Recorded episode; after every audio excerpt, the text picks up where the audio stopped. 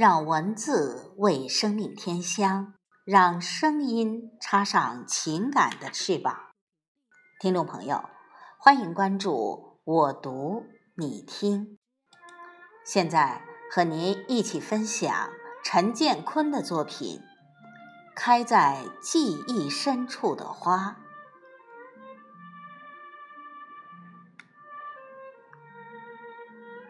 记忆。好比一口深邃的井，我们所经历的绝大多数人和事都被淹没了、遗忘了，而能让我们记住的，只有那些开在记忆深处的花。小学时，我在加拿大生活学习过两年，经历过很多新鲜事儿。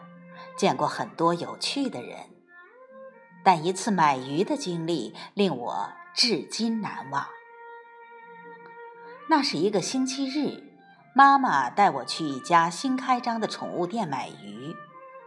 水族箱里养着各式各样、五花八门的鱼，让人眼花缭乱。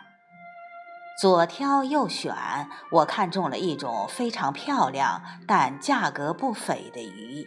一条就需要二十加元。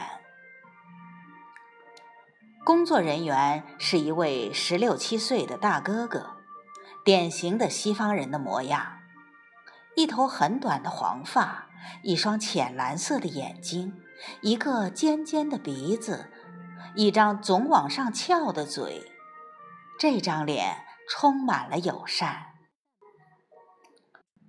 我指着那条漂亮的鱼说。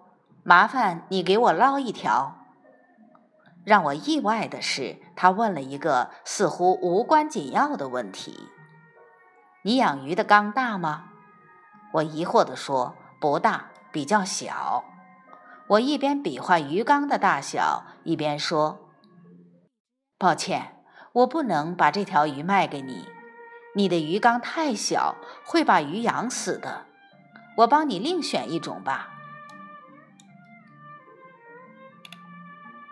他笑着说：“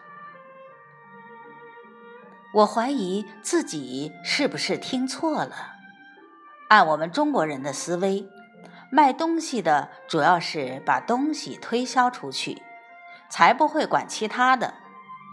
在国内，经常会遇到一些卖鱼人为了牟利，专门推销那些价格昂贵却难养活的鱼。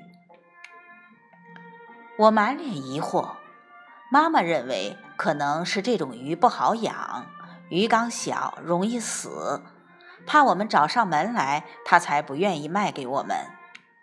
于是我说：“您放心，如果养死了，我们不怨你。”这种鱼本来能活四十多年，现在它还是一个婴儿，但它对生活空间要求比较高。如果鱼缸太小，很容易死的，难道你忍心看一条本来能活四十多岁的鱼在婴儿期死掉吗？没有唯利是图，也没有高深的理论，有的只是再普通不过的道理：对生命自然而原始的尊重。我被他的话深深震撼了，我觉得自己。无比渺小。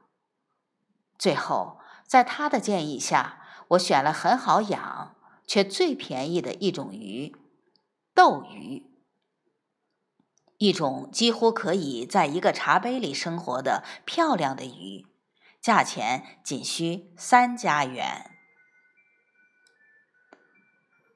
从此以后，我对自己所养的一切动物有了另外一份关怀。尊重每一个生命，而不仅仅是让他们吃饱喝足。开在这记忆深处的花，历久弥新，永远艳丽、清晰，吸引着我，指引着我。